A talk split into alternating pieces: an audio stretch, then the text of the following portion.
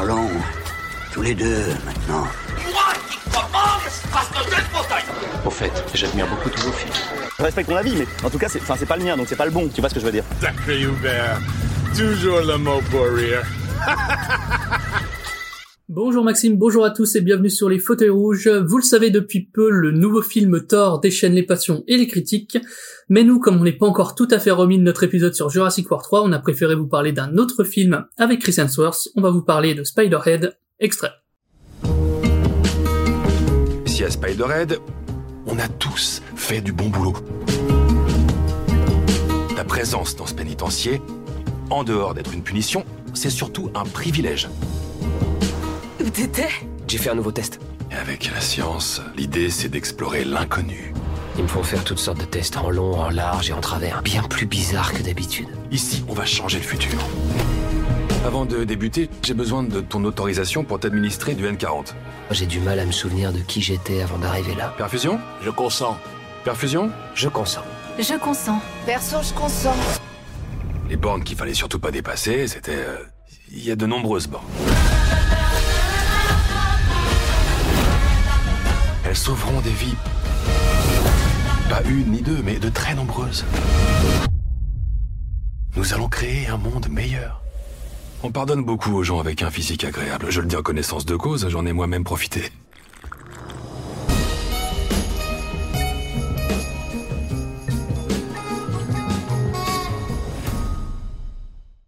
Voilà voilà Spider-Head, film euh, tiré du livre Escape from Spider-Head. Dans un futur proche, certains prisonniers comme Jeff, interprété par Miles Teller, acceptent de purger leur peine dans une prison slash laboratoire dirigée par le docteur Amnesty joué par Chris Hemsworth. En échange de conditions de détention plus proches de la colonie de vacances que de la prison, les prisonniers acceptent de servir de cobayes pour tester différentes drogues expérimentales pouvant contrôler les émotions qu'il s'agisse du rire, de la peur ou de l'amour. On a tous les deux vu le film et on va déjà faire un petit point sur le réalisateur. Maxime, qu'est-ce qu'on pense de Joseph Kosinski? Alors Joseph Kosinski est un réalisateur américain qui a notamment mis à l'image euh, Tron l'héritage. Pour être euh, tout à fait franc, je ne l'ai jamais vu. Euh, tout simplement parce que Tron n'est pas un univers qui m'attire. J'ai vu le premier, donc le très très très ancien. Je sais ce qu'il euh, apporte euh, et a apporté au cinéma. Je sais aussi que c'est un sujet qui est assez culte et donc un peu épineux, mais moi je ne me suis jamais trans- senti transporté par euh, par cet univers. Donc j'ai jamais vu, donc Je j'aurais l'ai vu. aucun avis là-dessus. Épargne-toi, épargne-toi ça. Parfait. Si, il y a les- il y a les Daft Il y a Punk. les Daft ouais, Voilà. c'est le seul- la seule Il y a anecdote les que je Daft sais. Punk et les bastons sont, les chorégraphies des bagarres sont cool. C'est à peu près le seul truc intéressant dans le film. Bon. Par contre, euh, un film auquel j'ai vraiment accroché, c'est Oblivion, donc qu'il a écrit et réalisé. Euh, D'ailleurs, au départ, ça provient d'un comics qu'il a lui-même euh, écrit. Ça, par contre, ça me plaît énormément. Cet aspect un peu intimiste et de science-fiction, c'est très cool à regarder. Euh, L'ambiance et l'imagerie est très intéressante. Il sait filmer, il sait mettre en image, il sait également faire de la mise en scène un peu pointilleuse. Il sait aussi travailler ses échelles de plan, son cadrage, etc. Donc c'est quelqu'un quand même qui a pas mal de qualités en tant que en tant que réalisateur. Et enfin, on parle aujourd'hui de Spider-Head, donc qui est sorti en 2022, mais un autre film de lui est sorti en 2022 que je crois qu'on n'a pas encore vu tous les deux, qui est Top Gun euh, est- Maverick. ce qui est inacceptable Euh, pour euh, des gens qui ont un podcast sur le cinéma, mais oui, on l'a pas encore vu. On pourrait d'ailleurs le faire. D'ailleurs, Miles Taylor est aussi Oui, euh, dans ouais. Top Gun. Et c'est le même euh, chef OP, Et c'est le même chef OP, d'accord, ça j'avais pas l'info. Claudio Miranda, qui est Miranda. le chef opérateur de Top Gun Maverick, qui est le- du coup le, aussi le chef opérateur de euh, Spider-Man. Spider-Man, ok. Et donc il succède à Tony Scott à la réalisation de Top Gun. Donc on verra ce que ça donne peut-être euh, pour un prochain podcast, Mm. on sait jamais. En tout cas, moi c'est un c'est un réal qui ouais qui me donne envie de, de voir ces films, à la différence par exemple de, de Colin Trevorrow dont on avait parlé euh, on va pas revenir sur le là-dessus. précédent podcast. Mais du coup voilà, lui il y a quelque chose qui me donne envie et qui m'attire dans euh, dans son cinéma et dans sa façon de, de de mettre en scène les choses. Et donc pour revenir là-dessus, le chef euh, opérateur, donc qui gère notamment la photo, euh, Claudio Miranda, qui a aussi fait l'Odyssée de Pi et euh, Benjamin Button. Qualité. Voilà. Beaucoup donc de euh, on est qualité. déjà sur une bonne équipe. Et au scénario, on a aussi Paul Wernick et euh, Red Trees, Donc les mecs Qui- de, de Deadpool. les mecs qui ont fait Deadpool et euh, Zombieland. Ah, j'ai beaucoup aimé Zombieland. Moi aussi. Bon, j'ai bien aimé Deadpool. J'ai plutôt bien aimé Deadpool. non, Si, je, je suis mitigé sur Deadpool. Oui, il, y a non, des, il y a des moments très cool, Bah, c'est vrai. euh, le Zizi, c'est rigolo. Euh, Mais, euh, regardez, voilà, il a pété. euh. Bref, euh, on fera un dé- on, on parlera de Deadpool aussi un jour.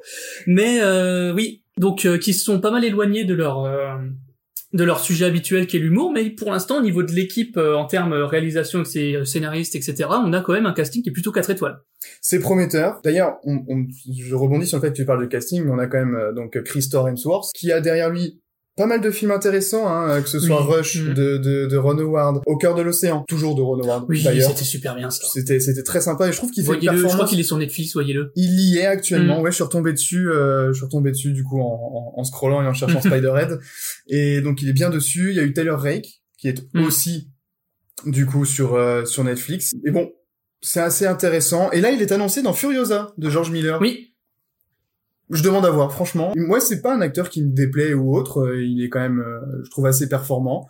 Euh, il est pas désagréable à regarder, on va pas se mentir. il le dit lui-même dans le film en plus. donc- donc- c'est toujours intéressant. Et après, il y a quand même Miles Taylor, qui, moi, est un mec que j'adore, qui s'est fait plutôt connaître grâce à Projet X. Euh, Oui, il y a quand vrai même très, très, aussi. très longtemps. Donc, Enfin, moi, je l'ai surtout connu dans euh, Divergente. et il y a eu Divergente, effectivement. Et par contre, il est excellent dans Whiplash, de Damien Chazelle, Mhm. qui est un film que je recommande ultra euh, fortement parce que c'est c'est un, un petit bijou. Petit bijou de mise en scène et de rythme c'est vraiment c'est vraiment très très bien. Donc regardez-le. En plus Miles Taylor est, est- est très très bon dedans.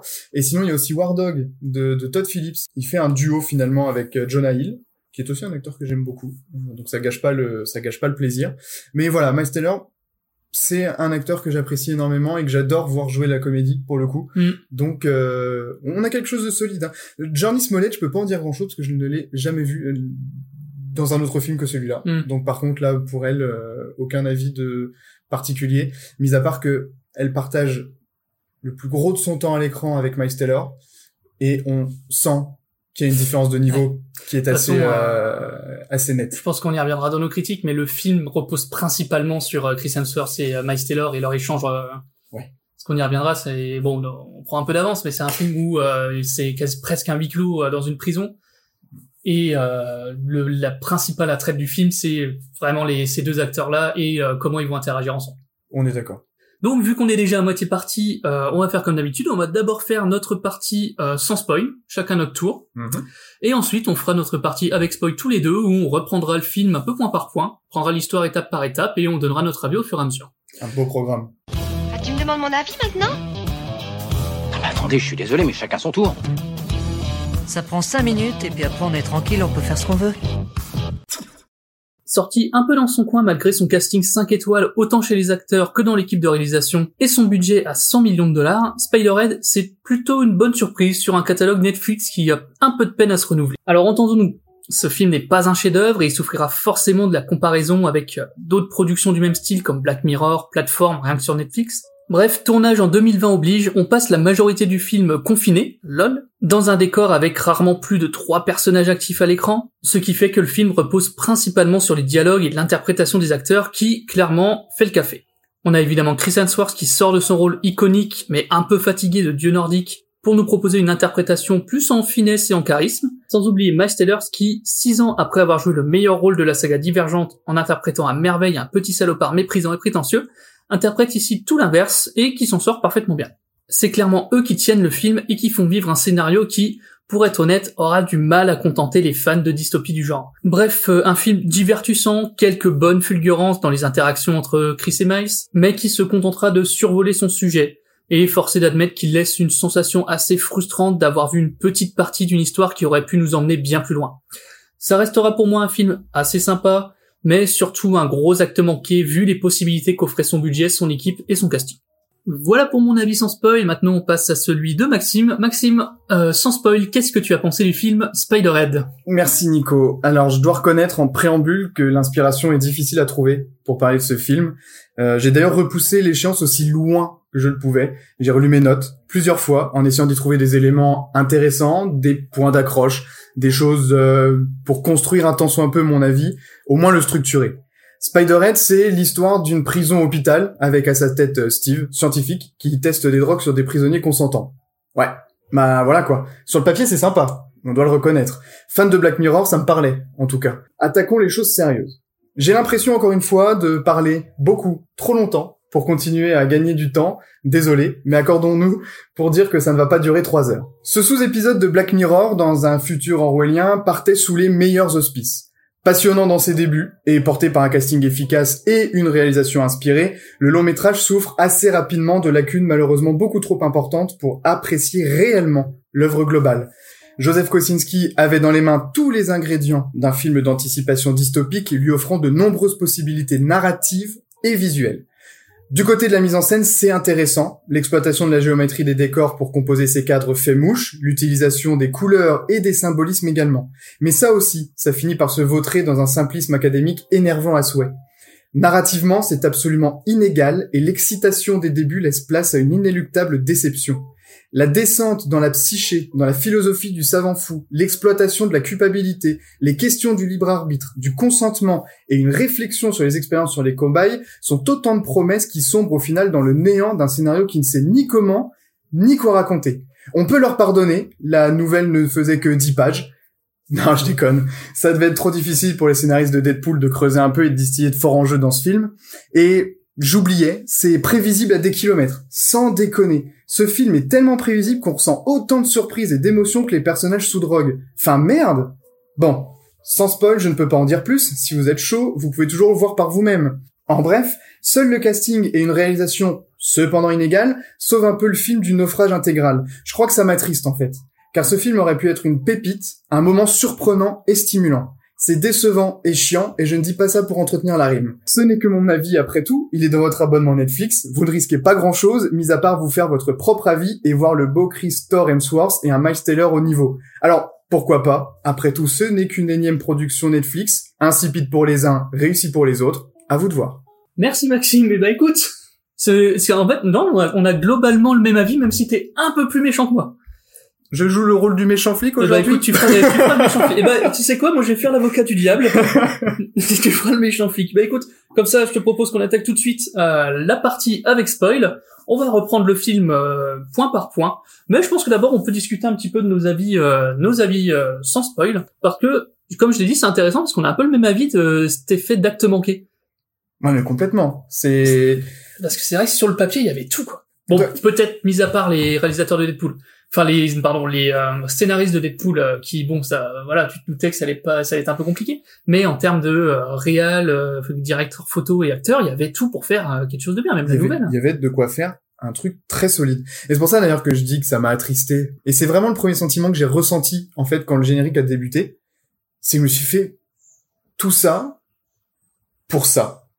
Et là je me dis il y a un truc qui a, il y a un truc qui a bugué. Ouais, je suis d'accord. Et comme, comme tu le dis, ça souffre énormément des comparaisons avec Black Mirror où chaque épisode te, plus. te, te balaye. Et en plus ça c'est violent. Ouais, où là en fait à la fin de l'épisode tu dis bah ouais j'ai l'impression d'avoir vu euh, une- comme dit une toute petite partie, tu sais avoir pris un petit une idée de l'histoire mais euh, où dans on va enlever un peu pas mal de choses intéressantes pour au final laisser un truc ouais un peu euh, lisse quoi. Ouais, lycée. Moi ça, c'est le bon mot Ouais. ça, lycée. Parce que t'aurais pu ça aurait pu partir tellement plus loin, tellement plus cool. Après je suis pas d'accord pour le côté euh, prévisible parce que je trouve que c'est prévisible. Je pense que c'est un peu volontaire. Mais du coup je pense qu'on pourra ça on en parlera à mon Ouais. avis dans la dans Mm. la dans la partie spoil. on va attaquer le déroulé, Ouais, je pense, si tu mais veux, bien euh, en tout cas c'est bien. On est on est quand même plutôt d'accord sur ce sur ce film-là. Pour vous raconter un peu le début. Donc dès le départ, on nous introduit, euh, il y a une petite scène d'intro qui nous introduit le système de euh, je consens, Mais qui est méga intéressante d'ailleurs. Ah, qui met ça intéressant, mais qui sert à rien parce qu'elle va avoir un doublon euh, 10 minutes Ah après oui, avec ça- ça, euh, avec Max. Miller. Ça je suis d'accord. Ce qui, ce qui, Taylor, pardon. Ce qui est, ce qui paraît, ce qui est, ce que oui, c'est que l'idée commence bien. En fait, on te, on, on te montre tout de suite ce système, cette fameuse salle où va un peu tout va se passer, la salle de, euh, de test, qui est un peu une espèce de salle d'interrogatoire avec une baie, euh, une vitre euh, sans teint, avec la personne testée euh, Derrière. qui est derrière la vitre ouais. et les, le, donc souvent Chris Hemsworth et son assistant qui sont de l'autre côté. Avec Marc, du coup. Mm. Steve et Marc, pour parce que je pense que ça va être plus simple de dire euh, Steve et Marc que Chris Hemsworth. Alors, je pense que Chris, ça, ça, moi, il y a quelques fois où je risque de dire Chris Hemsworth, hein, mais bon. Mais en tout cas, voilà, on nous, on nous montre directement comment ça fonctionne, c'est-à-dire que le, ils ont un petit boîtier dans le dos euh, qui leur, qui leur injecte, euh, qui leur injecte leur drogue, Mhm. et pour injecter les drogues, il faut toujours que le patient consente. Consente. Je consens à l'injection. Oui. Qui va être repris pas mal de fois, du coup, et qui va être un peu un des thèmes central. euh, ah, le consentement. euh, Mais après, même la question du consentement, c'est. Enfin, on, en- on y reviendra. On y Sur la question du Bref, consentement, on il y nous plein de choses à dire. ça et euh, ensuite, euh, donc on comprend qu'ils testent un produit euh, qui fait rire et euh, le Ouais. qui mort de rire. Donc on comprend un peu l'idée de tester des drogues qui vont avoir un effet sur la façon dont vous vous sentez. Et tu vois, je te, je te coupe deux petites secondes, mais sur cette scène d'exposition, ce que je trouve qui était ultra prometteur et vraiment réussi pour le coup, c'est le décalage que tu pouvais ressentir en tant que spectateur par rapport à ce que tu vois à l'écran. Parce que t'as le personnage qui est face à toi, qui fait un regard caméra, donc qui brise le quatrième mur, c'est-à-dire qui te regarde dans Mm. les yeux, comme si tu étais finalement celui qui injectait cette fameuse drogue, et t'as cet énorme décalage entre ce que raconte Steve et ce que ressent Mhm. le personnage, et là tu fais, ok, il y a un truc, c'est malaisant, c'est gênant, et et au final même le, le, le petit doublon qu'il y a eu par la suite, euh, tu ne re- tu ne retrouves pas cette forte cette forte sensation, ce fort sentiment euh, de, de malaise, et donc c'est un peu dommage, vraiment. Ouais, parce, Parce que que ça préfère, bien. en scène d'intro, je préfère largement celle-là que celle qui va venir après. Elle est mieux faite, celle-là, Et euh, surtout qu'il y a, en plus de ce côté-là, le côté décalage qui fait que la salle de test est décorée, super, enfin, est shui. Enfin, c'est con... non mais c'est vrai, mais il a un beau vrai. fauteuil, il a un vase avec une petite plante, euh, donc du côté euh, test. C'est confortable. Et euh, voilà, et de l'autre côté de la, de la vitre, quand il voit que le produit fonctionne, euh, ah, il, tu vois, il danse, met de la musique, euh, ils font un peu la fête et tout. Et il y a un côté ouais un peu bizarre où tu te demandes où t'es en fait. Tu dis attends ils font Mm. quoi? Parce que le mec a l'air d'être prisonnier. Ils testent un produit euh, qui, euh, pour vous expliquer, en gros ils lui disent euh, ils lui disent des choses horribles et le mec est mort de rire. Donc il y a ce côté ouais comme Ouais. tu dis décalage un peu En fait, malsain, tu vas bizarre. rester, tu vas rester en prison à vie. Le mec tape la, la meilleure bas de sa life. euh. Exactement ouais. Donc il y a, il y a tout un côté décalage qui pour le coup oui, au début tu dis ah quand même pas Moi, elle m'a- embarqué. Mm. Cette scène m'avait embarqué, vraiment. quoi, elle aurait pas fait tâche dans un Black Mirror quoi pour le coup cette scène. Non, je suis d'accord. Je suis d'accord. Je te rejoins là-dessus. Mais du coup, donc suite à ça, euh, on a notre euh, générique euh, en hydravio qui Ouais. nous permet de montrer quelques scènes sympas d'extérieur parce qu'on n'en verra pas énormément. Il était un gros gros travail pour rendre le truc super cool. Euh, t'as une, t'as une BA, une BO pardon, qui est euh, méga entraînante. La direction artistique l'est également. Enfin, les couleurs sont ultra chatoyantes. La police d'écriture pour l'annonce Mm. des, pour le pour le naming, etc. Ben, tout est ultra cool. Je me suis juste dit putain, il est vachement bien planqué ce complexe prison machin truc. Bon, je, mais Je je, dis, euh, je sais pas s'il est censé être planqué. Mais c'est beau, par contre. J'ai Ah, beaucoup aimé la, la structure euh, architecturale du, du, du, du bousin. Et euh, c'est vraiment très sympa. Et tu vois, on, on, re- on rejoint ce petit côté décalage qui te met la puce à l'oreille quand même. C'est que quand Oui. il rentre, t'as un panneau qui est dans un état désastreux où on te dit euh, programme Spiderhead, etc. Mm. Et tu rejoues un peu sur ce côté décalage. C'est bienvenu, pour le coup. Mm. Mais ça commence à te mettre un peu euh, directement la puce à début, l'oreille. même dès les premières scènes, en fait, on te présente euh, Chris Hemsworth. Je, sais- je, vais- je vais pas y arriver. On te le présente Steve. On te présente Steve comme le mec trop cool. C'est-à-dire que, mais trop dans le sens forcé, ou quand il a, je sais plus, c'est quand, c'est dès le début, hein, où quelqu'un qui arrive, euh, oh bonjour euh, monsieur, il dit, ah appelle-moi Steve, tu vois, c'est mec trop, trop cool, trop détente, trop sourire, trop beau gosse, trop, tu le sais, tu le sais que c'est le méchant. Et tu Il y a vois, pas une seconde d'hésitation sur peut-être qu'il est gentil, parce que c'est, il y a que lui qui peut être méchant dans l'histoire. oui. Donc, euh, on le ça, ils sait. sont trois, hein, donc, euh, enfin, quatre, si on Mm. compte Marc. Et pour moi, le suspense, il vient surtout du truc, vu que nous, il n'y a pas de suspense sur le fait que c'est un méchant dès le départ. Oui. C'est, ça, c'est, et ça, je pense qu'ils le savent quand même. Pour moi, le suspense, il vient surtout de à quel moment les mecs vont s'en rendre compte. Parce qu'à Ouais, partir du moment défend. où les personnages se rendent compte qu'ils sont euh, avec un avec un malade, euh, clairement, hein, avec un mec euh, qui cache ses intentions et qui a clairement des intentions qui sont plutôt mauvaises, Qui est un peu instable aussi. euh, le film il change. Parce que tu passes de mecs qui sont en confiance dans une prison, un coup, à des mecs qui savent qu'ils sont en danger. Mhm. Et pour moi, le suspense, il se fait surtout là de dire quand est-ce qu'ils vont enfin se rendre compte qu'ils sont euh, que qu'il est pas euh, celui qui prétend être, tu vois. Mais voilà, donc moi je pense que le suspense est plutôt mis là-dessus. Tu vois, en relisant mes notes, là, c'est assez rigolo. D'ailleurs, je pense qu'il va falloir censurer euh, ce passage, ou au moins une partie du passage. On mettrait un bip. Mhm. Mais tu vois, j'avais écrit Steve, beau, intelligent, charmeur, sportif, routinier, gentil et souriant, égal, red flag, c'est un fils. Oui. C'est, c'est texto mes notes. C'est-à-dire que, pour le coup, voilà. Mais on mettra un bip. non mais tu vois, c'est ouais, c'est vraiment, c'est tout, il est trop, il est trop beau, Il est trop. bien, mais comme il dans la, comme Thompson, Tom Hemsworth dans la vraie vie en fait. C'était là, moi, putain. Il est trop bien, c'est le genre idéal, Oui, le gars. Exactement. fou. Et pour le coup, là, c'est poussé euh, les potards à l'extrême. euh, Et oui, beau gosse, grand sourire, trop cool, trop sympa. Ça se voit, tu vois. que ça va- Surfeur ça- australien à la Oui. cool, on y va. Où il dit quand c'est celle qui aime la, la cuisine de lui dire mais oh qui moi j'ai été t'acheter des poils elles te vont bien c'est trop cool tout le monde est à l'aise tout le monde est bien machin. Il joue trop le trop le gentil patron et du coup c'est cramé dès le départ et je pense que c'est volontaire. Parce que si c'est pas volontaire c'est vraiment abusé.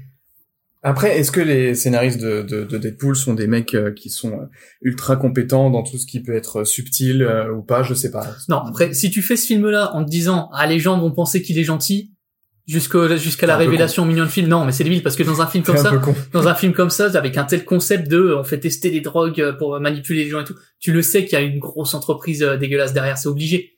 Et même si le personnage essaye de te faire passer ça sur, euh, ah, c'est pas moi qui prends les décisions, machin et tout, tu le sais, tu le vois, bah, tu le sais dès le départ que ça va pas aller. Même quand tu vois l'affiche, tu sais que c'est con, mais dès l'affiche, tu sais qu'il va y avoir une douille. Enfin bon, du coup, on fait notre petit tour en hydravion et on voit donc le deuxième test qui est un peu un copier-coller euh, du premier, sauf qu'il est à l'extérieur. Mm. Et c'est pour le coup euh, Jeff, euh, interprété par Miles Teller, qui va tester une drogue pour le coup qui rend tout beau. Ouais. Et donc ils vont l'emmener dans un terrain vague dégueulasse, lui donner cette drogue-là, il consent, etc. Et euh, il voit tout magnifique alors que tout est moche. Puissant. donc, hein. euh, Bah balèze, mais écoute, c'est le thème du film. on te- Encore heureux, j'ai envie de te dire. Mais du coup, on te, on te présente une deuxième fois le concept euh, du consentement, des prisonniers qui testent des drogues, tout ça. Avec une autre drogue, du coup, et ça, ça va être un fort, fort leitmotiv. C'est-à-dire qu'à chaque fois qu'il y aura une nouvelle drogue, on va avoir un nouveau test, des nouveaux résultats, des nouveaux trucs. C'est, euh... en même temps, je pense qu'il ne peut pas y couper pour vraiment développer son concept. Ça rend le truc vraiment quasi monotone. Et, Et je suis d'accord. Et encore, je trouve qu'on tu en a pas tant que ça. roules. Bah, on en a euh, 5-6, je Ouais, crois. 5 à tout péter, alors que apparemment il y en a 40 et quelques. Ouais. Je me demande bien ce qu'elles font lui, parce qu'il a sa grille là. Ah, il y a sa grille de bingo. Oui, on y reviendra. Mais on, il a au moins une quarantaine de, de drogues qui sont validées. Mais du coup, Mais je ouais, me demande bien ce qu'elles font, On, voit le verbulax, truc comme ça. Donc Alors attends, on a la drogue qui fait rire, la drogue qui, rend les trucs euh, jolis, Ouais. euh, la drogue de phobica. la drogue, drogue de la, la peur, la drogue de la peur, la drogue de l'amour, la drogue pour faire parler. Ouais, qu'ils utilisent beaucoup pendant les tests, hein. Verbulax, un, Faire un truc comme ça, oui, parce qu'en plus les noms sont. Ouais. Il y a le, téné le ténébrax. C'est ça le euh, ténébrax, c'est la de la peur qui te fait voir tes pires angoisses et tout. euh. Ouais, qui fait faire des choses cheloues. Donc voilà, donc euh, il rentre de son test, il est plutôt content et on découvre donc le personnage de Lizzie euh, qui va être du coup le son petit crush pendant tout le film. On voit qu'il commence à flirtouiller, mais on sait, bah c'est déjà là aussi qu'on apprend que Jeff a une copine. Première fois qu'il en parle. Hmm.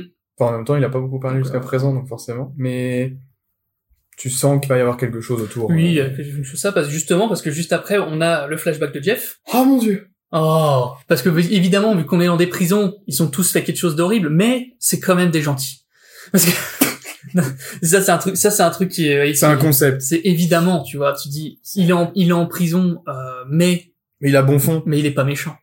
Donc ce qui s'est passé, c'est que euh, on voit dans le premier flash- flashback qu'il faisait une soirée, qu'il était bourré, qu'il a voulu aller à une autre soirée avec son pote, il a pris la Ouais. bagnole euh, et il s'est craché dans Et un arbre, craché, euh, et- homicide involontaire et euh, prison. Et je dois noter, mais putain, la gueule de l'effet spécial. Ouais, non, ça, Ça m'a fait de la peine. 100 millions de budget. hein. Ça m'a fait de la peine. J'ai cru mourir en le voyant. Ça m'a fait de la peine. 100 millions de budget, je pense que Chris Hemsworth a pris la moitié. Je pense sans déconner que si c'est passé comme ça.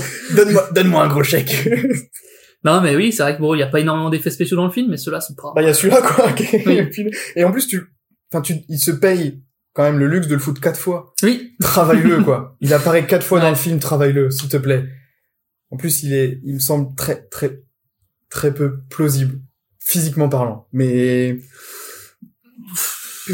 Bah, disons que c'est, lui dit, ça, si, si je dis pas de conneries, il traverse, lui, lui, il traverse le pare-brise, ouais, mais, il euh, son- s'éclater au ouais. sol, il fait boulets. Mais lui, il a une, une petite cicatrice euh, sur le côté de la joue parce que c'est que là, on a- au prix qu'on a payé l'acteur, on a quand même envie de voir sa tronche, on va pas lui mettre des, des pansements. Mais euh, ouais, Mais c'est con parce que tu peux faire des scènes d'accident. Enfin, on a vu tellement. euh, Je sais pas, moi, Non, de la de toute mort, t'as des scènes d'accident incroyables. la, la, j'ai l'impression que c'est un peu la case à cocher de, il est méchant, mais il est pas vraiment méchant. Oui. Tu vois, c'est, euh, c'est le héros quand même, donc il faut pas qu'il ait tué trois gosses, quoi. Donc, euh, on lui a mis un accident de voiture, homicide involontaire. euh, Avec 100 millions de budget, ça, sans déconner. L'effet aurait pu fait faire mal, un ouais. effort. Mm, je suis d'accord. Surtout que tout le reste, euh, plastiquement parlant ou visuellement parlant, c'est, c'est, c'est très cool à regarder. Mm. Hein. C'est, c'est pas déconnant du tout. Enfin, il y a que ce truc là qui est. Bah. Mm. bah. Et du coup, ensuite, on enchaîne avec son deuxième test qui, cette fois, est dans la fameuse euh, salle d'examen. Avec Chris, euh, donc, qui est son assistant. On insiste une nouvelle fois sur le fait que Steve, que Steve est trop cool. Ah ouais. C'est vrai qu'ils en reparlent. C'est tout le temps, c'est tout le temps. Ah, Appelle-moi Steve, tout va bien. Eh, c'est c'est que des trucs du genre, eh, j'ai vu ton équipe de baseball. Ah bah toi tu peux pas regarder le journal, mais ton équipe de baseball a gagné, trop cool mon pote. Et c'est que des trucs comme ça à l'américaine. euh, ce, ce- sourire plein oui, de dents Mm. à chaque à chaque plan. euh. En plus, franchement, je trouve qu'il l'incarne bien parce que comme on, comme on le disait un Ah, peu en, contre, il en- l'incarne- en préambule, il- est beau gosse. C'était lui, c'était lui ou personne d'autre. Il a l'air hein. cool. Enfin, toi, c'est le mec un peu, Mm. c'est l'Australien euh, super sympa avec un sourire incroyable. Mm. Bon, du coup, il colle parfaitement au, Ah, de au, toute façon, au rôle. c'était hein, lui, lui coup, euh, je vois mal qui te peut caster qu'il aurait autant bien fait, tu vois. un de ses frangins. Oui. Ça aurait été moins cher. Carrément. mais non, mais lui, pour le coup, c'est, euh, j'en reviendrai sur certaines scènes, notamment une scène, euh, on reviendra plus tard, où, pour le coup, est- c'est le, le mec idéal pour jouer ce rôle-là. Je suis sûr que c'est un dans la vraie vie. tu penses? Non, je sais, j'espère, j'espère qu'il a un vice, tu vois. Il est tellement parfait, j'espère tellement qu'il a un vice, qu'il a une, qu'il a un donjon SN dans son sous-sol. Voilà, on coupera. Et du coup, non, mais du coup, euh, deuxième test, et du coup, on attaque direct avec la drogue qui va un peu être, bah, je dis ça, mais une à moins 3, mais une des drogues centrales euh, du film, la drogue de l'amour. Ouais. Parce que du coup, on le met dans une salle avec une autre fille qu'on n'a pas encore vue, que lui non plus ne connaît pas spécialement, qui est un peu de nouvelle arrivante dans la prison. Heather. Heather. Oui. Et euh, on va lui leur demander ce qu'ils pensent l'un de l'autre et tout. Ils vont dire bon, Bof. s'en fout quoi. Enfin pas ouf, on se connaît pas, pas spécialement d'assurance et tout. Coup de drogue. Heather, qui est- Heather, alors on va le dire parce que c'est important pour la suite, qui est plutôt agréable hein, euh, comme euh, comme fille. Bon, oui. regarder. Oui, oui. Voilà. Bah, tu me dis, Miles Taylor a un charme aussi assez, assez intéressant, hein, donc, Ah euh, oui, non mais Mike c'est beau gosse, attention. hein. donc, donc, donc ça, c'est les deux dans une même salle, etc. Ça colle. Bah, disons qu'ils vont bien ensemble. Beau gosse, jeune et tout, c'est ça va. Il y reviendra plus tard parce que ce sera pas toujours le cas. Mais du coup, ils, leur injectent euh, tous les deux, ils consentent à recevoir cette euh, nouvelle drogue qu'ils ont encore jamais trop testée, euh, qui marche extrêmement bien, parce qu'on dit c'est la drogue de l'amour qui leur confère une attirance euh, irrésistible, Ah ouais, bah, 4 secondes, euh... au point que ils ont, comme comme on dit, le, le feu dans l'âme et qui euh, s'envoient en l'air euh, devant devant nos deux devant nos compères. deux euh, com- Ouais, et puis de façon passionnée. Ah, de façon que, euh, euh, très passionnée. Euh, mais ça, euh, ça retourne le, ça retourne les sièges, euh, ça, On est vraiment dans la, la, la, la passion. La passion. Vue par les, par Sauvage, les, quoi. par les ricains, je pense. Oui. Euh, parce que ultra censuré, pour le coup. Oui, oui, oui. Ah oui, oui. Par contre, on verra, vous, donc- vous ne verrez pas un téton dans ce film. Hein. Non, non, Sachez-le. non. Alors que euh, ça y va. hein. Mais c'est pas désagréable d'ailleurs, pour le coup. Oui, bah après euh, c'est pas forcé, tu vois. C'est euh, Au moins, c'est pas gratuit en mode, Mm. euh, je suis sur Netflix, je me permets un peu de faire ce que j'ai envie, donc je peux montrer euh, ce que j'ai envie de montrer. Mm. Là, pour le coup, j'étais agréablement surpris du fait que ce, ce- que oui, ce qu'il soit, soit pas fait. qu'il soit pas servi de ça pour faire un, un argument entre guillemets en plus de euh, en à des nichons quoi. Non, parce que Ça aurait été un peu malvenu, un peu malvenu parce que c'est pas, ça avait pas trop sa place là-dedans, mais euh, Complètement, complètement. Puis de- depuis Spartacus, euh, Game of Thrones, etc., je trouve qu'on est quand même dans la représentation euh, du sexe, mais de façon décomplexée, euh, alors que très souvent c'est totalement gratuit. Mm. Et là, pour une fois, il tombe pas, euh, il, il tombe pas dans ce piège de se dire, euh, voilà, je suis sur Netflix, c'est moins de 16 ans, de toute façon, je m'en fous, je peux mettre ce que je veux dedans, ça attirera peut-être du public. Mm. Faut bien lui reconnaître ça, il l'a pas fait. Mais en même temps, la scène est, je trouve, intéressante pour euh, pour l'illustration en tout cas de oui, cette bah, drogue. pour te montrer que ça marche Ouais. bien et que euh, grosso modo ça, ça, ça leur confère un- une attirance irrésistible. Donc Mm. les comment Steve et son assistant sont très contents de, de leur trouvaille, mais euh, un problème qui va se poser par la suite, c'est qu'ils vont absolument, qui va nous occuper une bonne partie du film, absolument essayer de savoir si euh, l'attirance que cette drogue t'apporte persiste. persiste Mm. euh, une fois que tu prends plus la drogue, ou est-ce que c'est vraiment un one shot euh, une fois que tu plus la drogue, ça supprime tous les sentiments que tu as eu pour la personne. Donc euh, on enchaîne avec le même test euh, pour le même résultat, mais cette fois avec une autre fille, Ouais.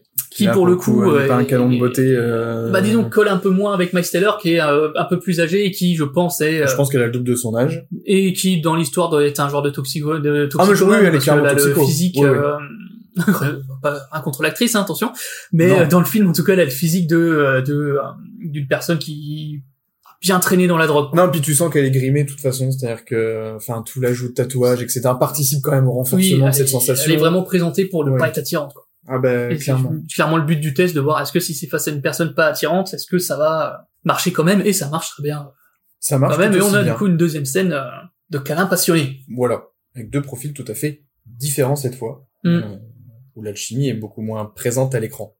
Et encore une fois, on te montre euh, Steve et l'autre comme des mecs quand même bien cool parce qu'ils vont pas profiter de la situation, que ce soit pour celle d'avant ou bon là, encore moins, mais quand même quand c'était la, la, la plus jeune, pour se rincer l'œil, pour faire quoi que ce Mm. soit. Steve va même pas s'intéresser spécialement à ce qui se passe, il va tout de suite partir à... Non, t'as vraiment le, le détachement du scientifique face à son Mm. œuvre, en fait, hein, et, euh, et, et ça, c'est plutôt bien vu, Mm. pour le coup, parce que lui rajouter un côté lubrique, un truc... Bah donc ça aurait été un peu tôt et ça nous aurait tout de suite euh, cassé Ouais. euh, l'image du personnage de le voir euh, se rincer l'œil quoi. Donc, Complètement. Donc là, c'était plutôt bien amené aussi. Tu vois, on trouve des côtés positifs. Oui, en discutant. Jusqu'ici, bon, c'est le début, tu me diras. C'est ça. Alors, et ben ensuite, on continue donc sur cette thème-là avec un nouveau test où cette fois, et encore une fois, on te montre le côté cool de la prison et tout, parce que Jeff est de l'autre côté de la vitre. Oui, il est avec lui. Il est avec copain, euh, copain. Steve et donc son assistant, où c'est là qu'il lui fait le truc de Exactement. ah ton équipe de baseball a gagné, trop cool, euh, machin. Et du coup, euh, là, le but donc va être de définir si euh, il a encore des sentiments, parce que les, du coup, les deux filles avec qui il a couché sont dans l'autre pièce. Exact. Et euh, savent pas ce qui se passe, et il va devoir choisir laquelle des deux va recevoir le fameux Ténébrax, qui est la drogue euh, Ah, qui, qui te mal, fait hein. euh, vivre tes pires angoisses au point de te faire taper la tête contre les murs. Ouais, ça met mal, ça met vraiment mal. Et d'ailleurs, je, ça me fait euh, un petit peu réagir par rapport à la question du consentement, pour le coup. Elles consentent, mais elles choisissent, elles ne savent pas quoi. Voilà. Et ça, c'est un peu gênant, parce que quand tu consens à quelque chose, euh, techniquement, c'est avoir un avis éclairé sur ce qui va t'arriver. Euh, D'ailleurs, c'est un sujet quand même qui est, qui est- qui est très présent, même Bah, dans notre société D'autant plus actuelle. avec le côté euh, coucher ensemble euh, sans alors que c'était sans Mais le oui. vouloir vu qu'ils ont pas c'est la drogue qui leur a fait Mais coucher du coup, ensemble. ouais. On tourne quand même pas mal dans ce film autour du, de la question du consentement. Et donc, mais c'est intéressant parce que c'est hyper, c'est hyper actuel comme sujet, Mhm. pour le coup, que ce soit le consentement sexuel ou toute autre chose de, de, de cet acabit. Et là, on a cette petite notion du je consens à recevoir une drogue, mais vu que tu es drogué, tout ce que tu fais après ne Mhm. peut potentiellement ne pas être consenti. Et, Et, ouais. et c'est assez, euh, c'est assez intéressant et ça aurait pu être vachement bah ça mieux problème, creusé ça a pas été creusé quoi. pour le coup. Parce tu vois, t'avais, t'avais, t'avais une mine d'or dans tu les mets, mains. tu mets une scène où t'as un des personnages qui vient engueuler Steve en lui disant mec, euh, je consens à prendre des drogues, mais euh, je consens, euh, mon, ma relation n'était pas consentie là. Et tu ça vois, tu fait- a- Parce que techniquement, parce que ça c'est un truc qui m'a perturbé pendant tout le film où je me suis dit ils vont pas y revenir que le mec a inventé une drogue du viol. En fait, ils y reviennent, mais ils y reviennent une petite fois, euh, pendant 15 secondes, quand il est euh, devant le, le- l'énorme Oui, mec ouais, ouais. Qui où, est il, un- où il lui dit, euh, où il lui dit, moi je ne voulais pas faire ça. En plus, vous m'avez pas filé de crème, donc on comprend très Oui. bien ce qui s'était Bah, ouais, mais passé là, avec ce, ce, ce mec-là. C'est que si il le sait parce que il l'a vu avant. Ça aurait été le premier test, il aurait dit oui sans savoir ce qu'allait se passer. Bien sûr, mais du coup, il y a quand même une petite phrase. Ça dure trois secondes, hein, pour Ouais. le coup. Je sais pas, c'est le temps Oui, d'une réplique. il Où il explique que voilà, moi, euh, ça, j'étais pas vraiment d'accord pour faire cette chose-là. Oui, il le dit, ouais. Et pourtant, je l'ai faite. Mais stop. Après, Mm. on cut, on passe à autre chose Oui. et basta. Il n'y a pas de plus reproche loin. euh, plus que ça. En fait, le seul Non. moment où il va lui reprocher de l'avoir euh, forcé à coucher avec une fille sans euh, avec la drogue, c'est le moment où il a peur de qu'il lui fasse la même chose mais euh, avec un mec quoi. Bah, du coup, avec ce fameux Mm. même mec avec qui Qui il est avait un déjà fait une catcheur, fois. qui est un catcheur australien. euh, Qui est beau bébé. Ah beau bébé. Je vous invite à pour ceux qui auraient vu, si vous avez vu le film euh, 3, c'est le gladiateur qui le affronte Hercule euh, au début du film 3 Qui se fait planter, euh, et par, qui a fait par- plusieurs par autres films euh, ouais, a fait bah qui a fait aussi euh, Mad Max Fury Road. Eh oui, il fait le mec avec la, un peu débile, avec la grosse mitrailleuse. Ouais. 2 mètres 11 le mec. 2 je crois, mètres un truc 11. comme ça. Beau bébé. la Donc euh, je peux comprendre le surtout que dans ce film là, il a des tatouages et tout euh, Ah, il fait peur, hein. Ouais. Et d'ailleurs, je sais pas si tu as remarqué, mais euh, à chaque fois qu'il apparaît à l'écran, ce qui arrive 4-5 fois, euh, il y a toujours un élément de décor qui est rouge. Par exemple, quand ils sont dans la salle avec lui ou quand il est dans la salle tout seul, la fleur est rouge. Ah ouais? Quand c'est Heather, la fleur est blanche. Euh, quand c'est Jeff, euh, Lizzie, la fleur est jaune. Et ben je l'avais pas celle-là. Et du coup, t'as un petit, euh, t'as un petit jeu de couleurs, ouais, ouais, qui mais intéressant. est-ce que c'est euh, intéressant C'est censé représenter quelque chose? Bah, je pense que le rouge, pour le coup, est un peu plutôt le danger. Euh, le jaune, c'est la tromperie, parce que ça apparaît avec Jeff et Lizzie qui manipulent énormément, je pense. Hein. Et Heather, je le vois plutôt comme le côté un peu... Parce que bon, le blanc c'est la pureté, mais Je- ouais, et pureté, innocence, moment- je vois plutôt ouais, comme mais ça. À aucun moment on te la présente comme quelqu'un de Non, on est de d'accord. pur. On est d'accord. Parce que Mais là, en fait, plus, elle est en prison, quoi. Donc, ce qui euh, m'a mis la, ce qui m'a mis la puce à l'oreille, euh, par rapport au jeu de couleurs, notamment du blanc, la balle de golf est jaune. Il joue au golf, normalement, la balle de golf est c'est jaune. Euh, mais non, c'est pas ça vraiment qui m'a mis la puce à l'oreille, mais c'est une autre scène avec Heather, on y reviendra plus tard, euh, parce que sinon on va beaucoup trop avancer dans le film. Donc, euh, mais je, je, je t'expliquerai pourquoi j'ai eu cette sensation avec euh, avec les avec le jeu de couleurs. Parce que sinon c'est très gris en fait. Ah bah, euh, c'est des murs seuls- gris, c'est des murs gris partout. les Euh, seuls points de couleur sont finalement ces fleurs, la balle de golf, euh, la couleur générale de la de la cuisine aussi un Mm. peu, qui est un peu plus chaude, un peu plus euh, sympa. Donc voilà, c'est il y avait un petit jeu de couleurs qui moi m'a vraiment vraiment plu. Euh, J'ai trouvé ça intéressant. Alors je me plante peut-être totalement sur la signification. c'est c'est C'est po- c'est possible. Ça, doit pas être fait au hasard. Hein, On euh, on peut, on a quand même des, on a quand même une bonne équipe derrière. Donc s'il y a un changement de couleur à chaque personnage, il doit y avoir une explication. Voilà. Mais après bon, ça reste de l'interprétation euh, Oui. purement personnelle pour le coup, ce qu'on peut recevoir, euh, ce qu'on veut avec un film. Pour le coup, Mm. c'est nous qui nous faisons un truc, un schmilblick dans le cerveau, un truc, un machin. Bon, voilà. C'est-à-dire que, mais on en reparlera un petit peu des couleurs au bout d'un moment. Et donc du coup pour la suite de la scène, donc pour rappel, on a euh, les deux filles avec qui Jeff a couché dans la salle donc euh, de, de la vie teintée et de l'autre côté Jeff. On est vraiment parti loin en fait. Oui, ça je rattrape un peu les wagons. T'as bien fait. Et en fait, Steve va demander à Jeff de choisir laquelle des deux va recevoir du Ténébrax, donc la pire drogue euh, possible imaginable euh, qui te fait vivre tes, tes pires cauchemars euh, et te fait souffrir énormément. Et ce qui est intéressant, c'est que là, à partir de là, on a quand même la notion du libre arbitre qui rentre en compte. Mm. Euh, j'ai bien aimé parce que ça faisait un thème supplémentaire, mais c'est pareil, on est au bout de 20, 20, 20, 20 25 minutes Mm. de film, je crois. Et euh, c'est intéressant pour le coup, parce qu'en plus, lui sait ce que ça fait. Ouais. Jeff sait pertinemment ce que ça fait. Et c'est justement ce qu'il va dire, c'est qu'il va refuser. En fait, tout Catégoriquement. simplement- Tout simplement refuser.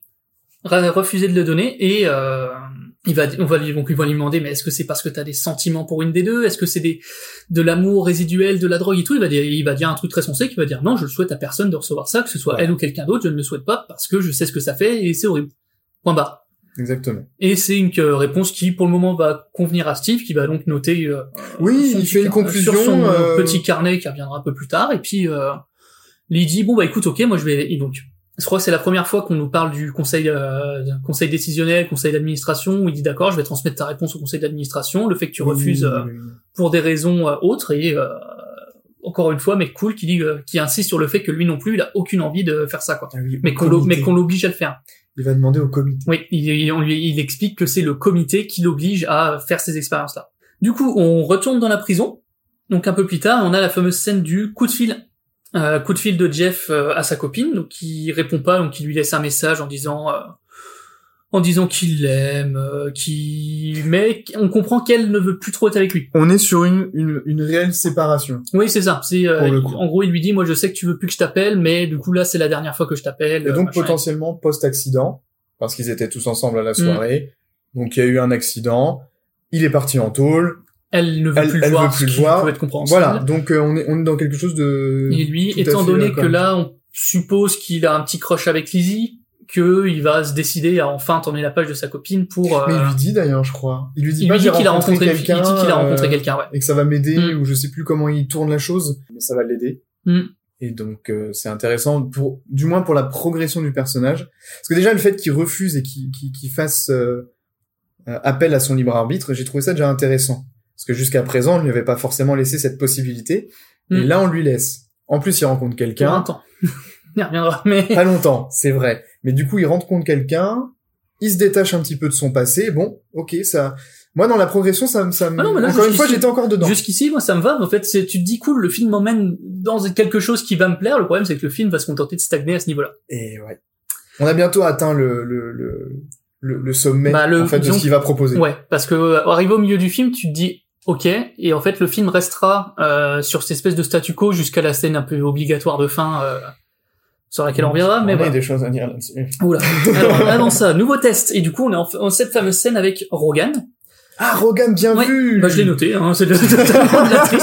Et tu vois de tête, je peux même dire que l'acteur s'appelle Nathan Jones, euh, que c'est un catcheur qu'on a vu dans Mad Max et dans 3, je lis pas du tout mes fiches. Et du coup Non, mais du coup, donc Rogan qui du coup donc a le physique euh, de son nom, hein, euh, gros catcheur euh, mexicain, euh, par mexicain, australien pardon, ultra balèze, tatoué, qui est ici pour avoir euh, balancé. euh, non, il a il a trouvé sa femme avec son amant chez lui et ils a tous les deux balancé du huitième. C'est ça. Et on nous glisse aussi qu'il a tué quelqu'un avec une boîte de mouchoirs apparemment, enfin des Ouais. petites points Mais ce qui, ce, qui, mais... ce qui semble ne pas être très compliqué de par son physique, en fait. Oui, je veux ah bien non, croire qu'il a réussi à tuer quelqu'un avec une quand boîte il de me dit ça, mouchoir. j'y crois totalement. j'y crois. Pour le coup, déjà, balancer quelqu'un du huitième, j'y crois totalement, Ah oui, ah bah, sans je- aucun souci. Mais qu'il arrive à tuer avec une boîte de mouchoir, j'y crois aussi, bizarrement. Vu ça suis j'y crois. Mais du coup, euh, donc euh, on se retrouve dans cette phase de test, euh, donc ils sont assis l'un en face de l'autre dans la même disposition que les deux tests d'avant avec les filles, Mm. et il comprend, enfin il a peur en tout cas, parce que finalement c'est pas ça, mais euh, il se il se dit que Mm. Euh, s'il consent à recevoir la drogue, ils vont lui injecter la fameuse drogue de l'amour et euh, Mais il, va y avoir, il va y avoir câlin avec euh, Rogan. Et c'est là qu'on a la fameuse euh, phrase sur la crème qu'il n'a pas euh, donnée voilà. qu'il n'était pas d'accord. Ce qu'il a, qu'il a refusé d'ailleurs, plutôt dans le film. On, Oui. lui- on lui a proposé de la crème pour ses parties, euh, il a dit non, c'est bon, et là, du coup, ça lui sert un peu d'excuse en disant, euh, je vous avais dit oui, et je l'ai jamais eu, donc, parce qu'il a pas trop envie de jouer à touche pipi avec, euh, avec Rogan, ce que je, je peux comprendre, étant donné que, comme il dit, euh, c'est pas son truc. Et Ouais. pour une première, euh, c'est c'est quand même un peu compliqué, quoi. Il y a plus doux. Mais Rogan, lui, qui avait pas l'air contre. Ah non, Rogan Non, non, qui dit, euh, tu as dit un truc du genre, ah bah, tu sais pas ce que tu rates. c'est vrai. Que, écoute, euh, On saura pas, mais en Mais même tout cas, ça, c'est bien géré, je trouve. Oui, Sur ah sur oui, le non, mais en fait, bien géré. dans tout ce euh, début de film là, qui est encore dans cette vibe un peu cool, un peu fun, euh, avec euh, le gentil Steve et tout, il y a des points d'humour qui sont Ouais. assez cool, assez Surtout que là, ça pouvait être de l'humour très bancal. Oui, bah oui, Vraiment, ouais, vraiment très bancal. c'est qu'on est clairement sur une scène euh, de euh, drogue, euh, gay, euh, machin et tout. Donc, t'aurais pu, ça aurait pu mal très vite déraper, et je trouve que c'est pas trop mal amené. Oui, Je vrai. trouve que c'est bien amené, que c'est pas forcé, que c'est pas, euh, c'est bien amené. Donc, mais au final, donc euh, c'était pas du tout le but du tête parce que du coup, euh, Jeff euh, fait le tour. Encore une fois, on montre un peu la liberté que les gens ont dans cette prison Mm. parce qu'il fait le tour pour aller dans la salle où il y a Steve et euh, il croise euh, Heather. Oui. Et donc il comprend qu'en fait euh, c'était plus le, en fait il, il subissait le même test que lui a fait avant avec les filles, c'est qu'Heather devait choisir lequel des deux devait subir le, le Ténébrax. Et donc apparemment elle a eu la même réponse que lui, c'est euh, aucun des deux. Et donc c'est là qu'on a pour moi une des meilleures scènes du film. Et donc c'est là qu'on a une des scènes que j'ai trouvé une des meilleures scènes du film et de Chris Hemsworth, qui est euh, donc euh, le personnage de Steve qui nous fait une belle démonstration de manipulation par euh, culpabilité. Ouais. Où en fait donc Jeff va dire euh, oui euh, j'ai pas envie de faire ça, machin, j'étais pas d'accord et tout.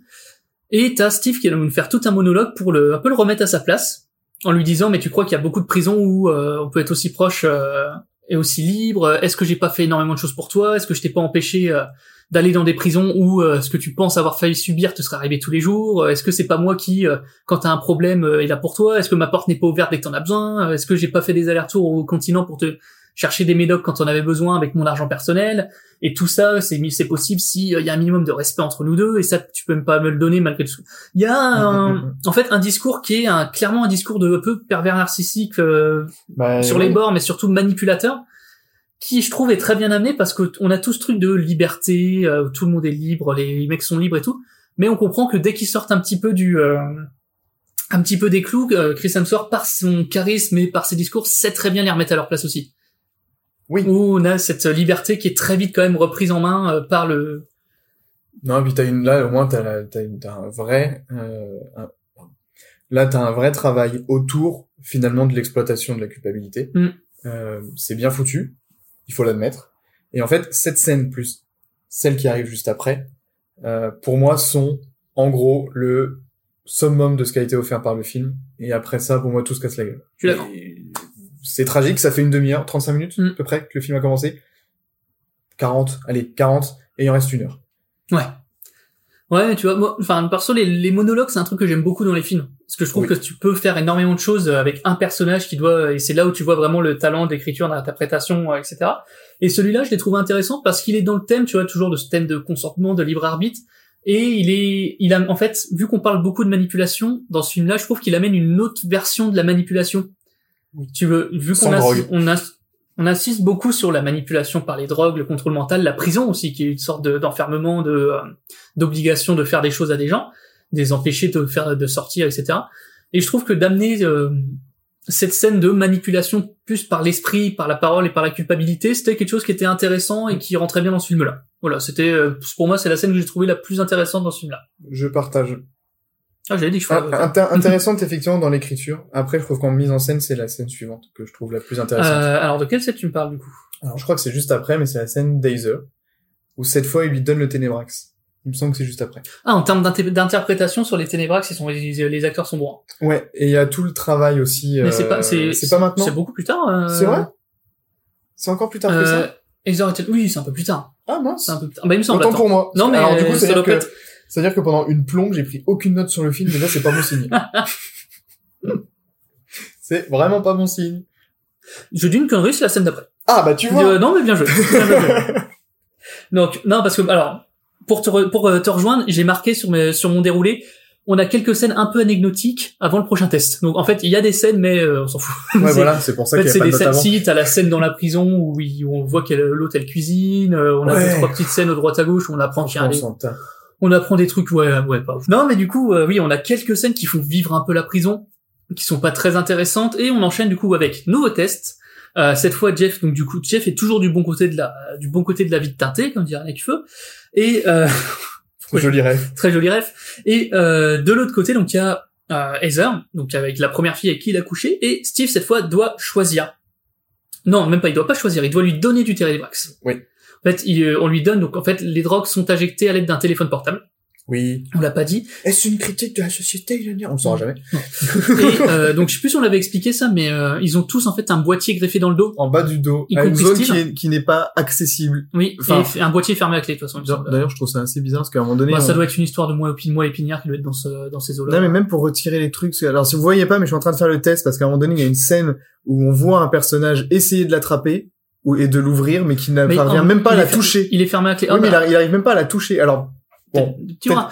Mais non mais je pense que Chris Hemsworth avec ses biceps ne peut pas toucher. Non mais je sans il a déconner. des trop gros Je biceps. pense qu'il peut pas toucher ses mains dans son dos avec ses. Oui, parce que là franchement t'as accès à tout, hein. C'est-à-dire que Oui, hormis mais euh, après les gens ne nous voient pas. On a à peu près le même physique que Chris Hemsworth. Donc, Peu- à peu de choses près. À peu de choses près. Donc on peut euh, 30 faire la comparaison. en, en moins. Mais du coup, voilà, ils ont un boîtier greffé en bas du dos dans lesquels en fait on leur on leur glisse des euh, il y a cinq euh, cinq compartiments pour les petites fioles qui sont euh, les compartiments pour les différentes à drogues. Et d'ailleurs, on va voir euh, à des certains moments on les voit changer. On voit c'est souvent l'assistant qui change. Ouais, c'est Marc qui Qui vient change. changer. Oui, oui. Et euh, on va voir que on reconnaît à peu près les capsules parce qu'elles ont toutes une couleur, sauf une qui a une couleur rouge qu'on connaît pas et sur laquelle on oh, sur laquelle on reviendra plus tard. Pour l'instant, ça va encore. Du coup, euh, Jeff doit euh, injecter le Ténébrax euh, à Heather. Ah. Il refuse une nouvelle fois, il ne veut pas, mais euh, Steve insiste en lui disant que c'est le conseil d'administration Qui a dit qui qu'il faut le lui faire. oblige à le faire, lui montre même euh, des, des schémas, des preuves en disant tu crois vraiment que c'est moi qui fait qui fait tout ça, qui décide de tout ça et tout? Spoiler, c'est lui. Mais euh, il lui met la pression en lui disant c'est le conseil d'administration qui doit là, tu dois le faire. Euh, Jeff refuse. Du coup, il lui dit écoute, si t'es au bout d'un moment, je vais te renvoyer dans une prison d'État ou euh, Ouais, il lui fait peur là. Pour Ouais. le coup, euh, il lui fout la trouille. et je crois que c'est dans euh, 21 Jump Street euh, où t'as un personnage qui dit euh, euh, tu sais ce qu'ils font aux mecs euh, aux mecs comme moi dans les prisons?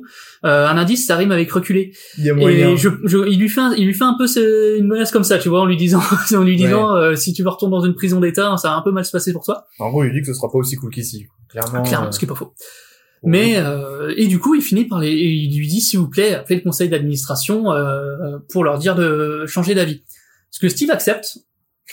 Et il sort de la pièce et on a enfin la terrible révélation où euh, Steve ne va pas du tout euh, appeler euh, appeler le conseil d'administration, mais va se rendre dans la cuisine pour aller taper une petite une petite bavette avec Lizzie Ouais. pour une fois, une nouvelle fois, lui rappeler à quel point il est cool parce que c'est lui qui a insisté pour qu'elle puisse savoir ses casseroles, ses trucs et tout.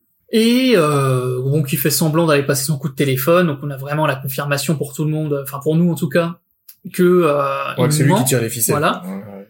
Et il revient en disant, écoute, je suis désolé, il y a pas de choix, euh, faut y aller, il faut que tu lui injectes.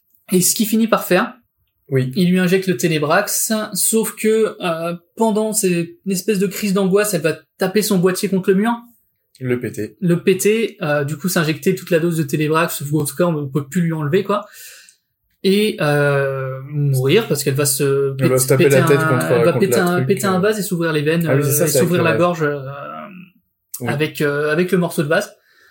Ouais. Ce qui est scène qui est assez graphique parce que du coup t'as tout son sang sur la vitre euh, sur la vitre teintée, t'as la panique euh, panique générale dans le. Mhm. Ce qui est aussi intéressant parce qu'on voit du coup euh, les personnages ont trois façons différentes de euh, de réagir. T'as Jeff qui est un peu euh, comment dire bloqué, enfin qui est paralysé, sous le choc. euh, voilà, qui est complètement sous le choc. sous le choc. Oui, oui. T'as l'assistant Marc qui est euh, en panique totale, mais avec plus de l'empathie, euh, dans le sens oh mon dieu, euh, la pauvre, qu'est-ce qu'on a fait? Et Steve qui est une réaction plus, euh, Oh merde, mon cobaye. voilà, qui est une plus protocolaire et plus euh, Ah putain, euh, merde mon cobaye, euh, faut pas que ça se sache, machin et tout. Voilà. Et tu vois, alors c'est la dernière scène que j'ai trouvée vraiment intéressante, euh, notamment en termes de, de, de réalisation. Euh, parce qu'on a un montage alterné quand, quand il injecte au début. On a un vrai montage alterné qui est ultra intéressant entre ce que fait Aether, donc comment elle souffre, comment ça finalement lui prend au niveau du cœur, etc. euh, toutes les, toutes les émotions négatives qu'elle puis qu'elle peut ressentir. Et on a ensuite le montage alterné avec Jeff qui est pour le coup stoïque Livide, il est euh, les yeux dans le vide en disant qu'est-ce que j'ai Ouais, fait. avec, avec, des, avec du coup les larmes qui commencent à monter progressivement et t'as la caméra qui s'approche tout doucement de lui à chaque fois. Entre chaque cut, ça revient, ça revient. D'ailleurs, on passe d'un plan rapproché poitrine à un plan rapproché épaule, euh, jusqu'au moment où il y a ce fameux euh, coup de, ouais, coup de bris, bris Ouais, de, bris de verre, bris de truc dans, dans la gorge, où là on passe sur un gros plan. Euh, et où là t'as toute la détresse sur le visage parce que le visage change en fait et, et je Mm. trouve ça très bien foutu. Encore une fois, c'est lui qui, enfin c'est eux deux qui portent le film, hein, parce que. Ouais, et son visage change. Vraiment, il se, il se, il se modifie en mode, wow, je suis coupable d'avoir fait ça. Ouais. Et en plus, euh, ce qui est assez rigolo, c'est que la caméra est tout le temps en mouvement sur euh, sur Jeff sur ce montage alterné, et tu as deux plans sur Steve qui lui est complètement fixe, qui le regarde. Il regarde pas forcément en plus Hazer à chaque fois, il Mm. regarde plutôt la réaction de Bah, il Jeff. regarde la réaction de, de Jeff. Et, c'est malaisant parce que putain, il est en train de faire souffrir une meuf de l'autre côté de la, de la, de la vitre, Mais, euh, et lui il s'en fout. oui, ce qu'il veut, c'est voir comment Jeff Voilà, réagit par rapport à ce qu'il ressent pour elle. On l'a pas dit, mais le Mmh. but du test, c'était de voir comment il allait réagir. Oui. Est-ce qu'il allait réussir à, précisé. est-ce qu'il réussir à s'en foutre, ou est-ce que le fait qu'il ait eu la drogue de l'amour avec elle allait avoir des effets résiduels qui fait qu'il allait euh, être triste pour elle? Et avant de te laisser continuer euh, finalement le déroulé, Mhm. c'est ici que l'histoire des fleurs m'a un peu plus percuté, on va dire. C'est que la fleur au début dans la scène est donc blanche. C'est la deuxième fois qu'on voit une fleur blanche pour. La Je ne sais pas si t'as remarqué, sang, mais il y a un gros plan sur la fleur tachée de sang qui devient du coup rouge.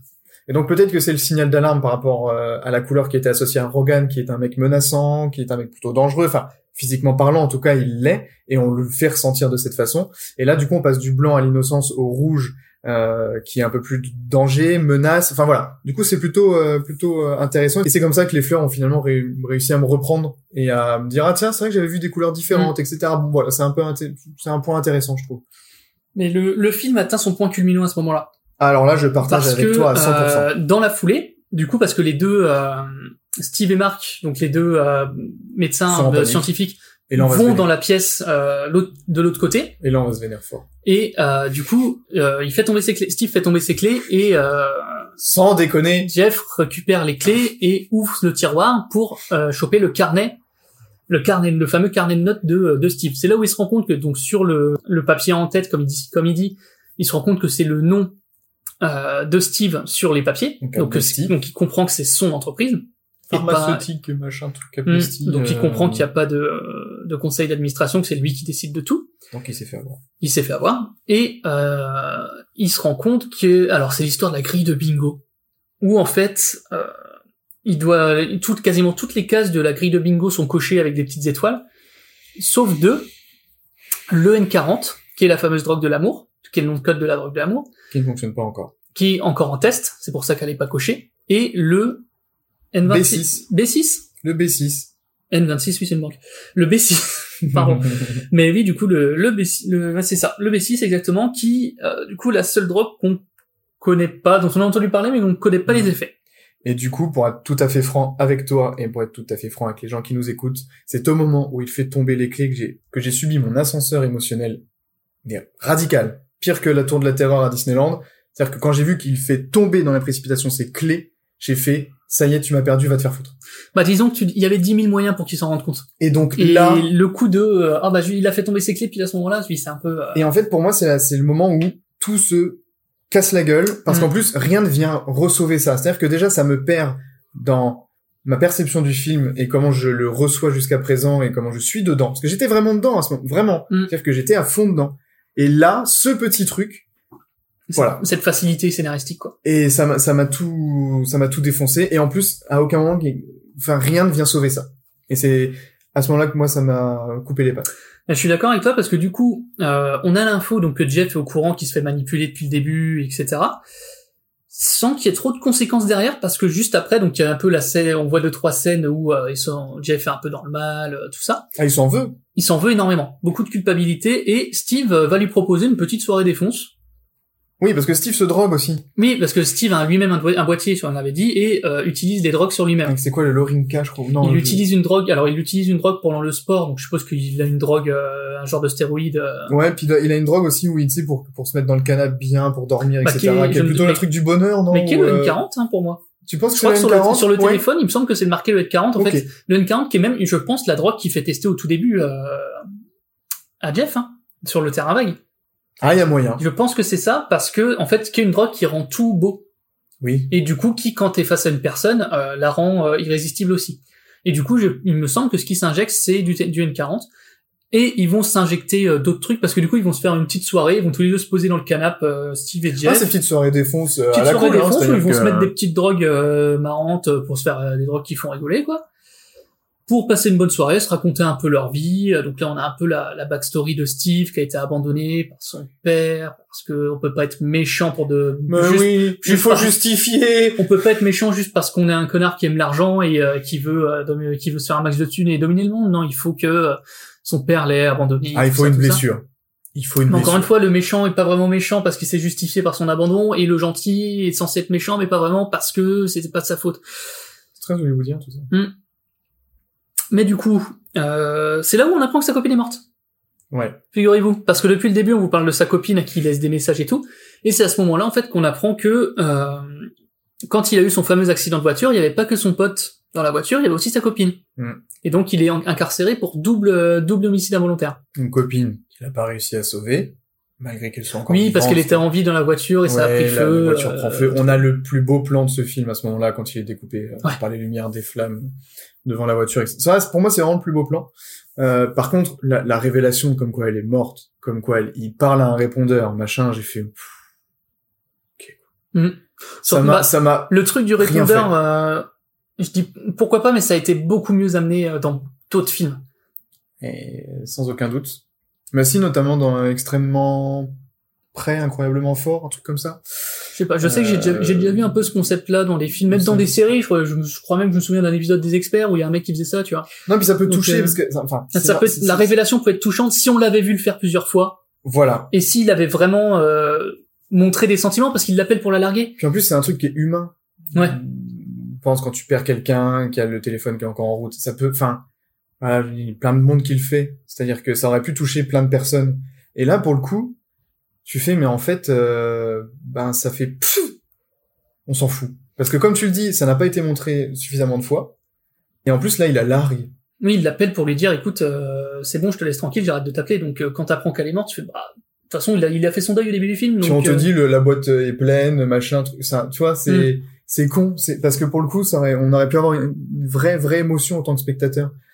Et même, d'empathie pour lui. C'est-à-dire que, tu, tu, Ouais. tu, tu te que dis, ouais, de voir un mec traumatisé qui le gars, le gars, il en chie. Tu fais, il accepte parce- de, de subir tout ça parce qu'il a besoin d'une forte rédemption, etc., etc. Donc ça, tu, tu, tu, tu le conçois.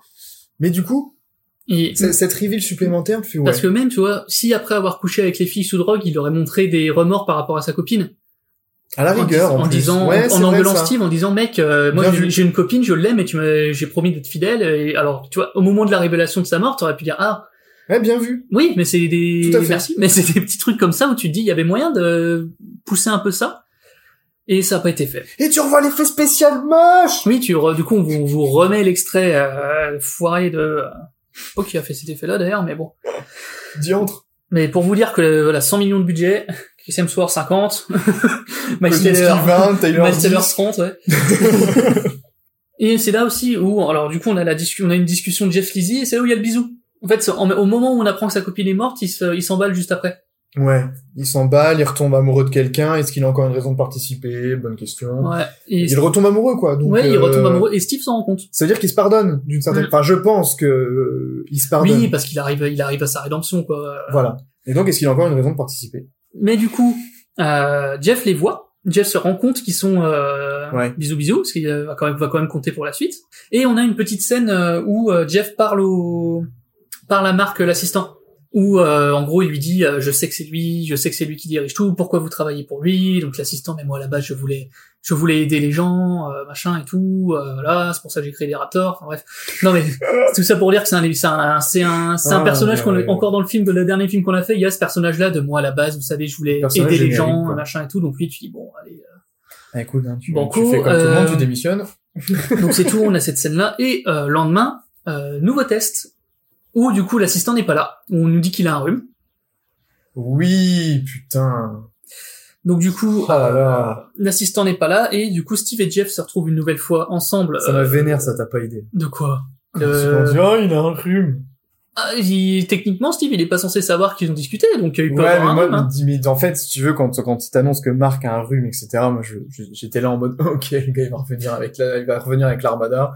C'est bon, c'est Oui, plié. à la limite, à la limite, il t'aurait dit, euh, il est pas là parce qu'il a besoin de quelques jours de repos après ce qui s'est passé. À la rigueur. Mais là, il a un Ça aurait été mieux frère. amené, ouais, je suis d'accord. Et on a, euh, t'as, t'as, t'as zappé, je pense aussi, tout le, tout le discours autour de tout le monde est mauvais, où se trouve le curseur du mal.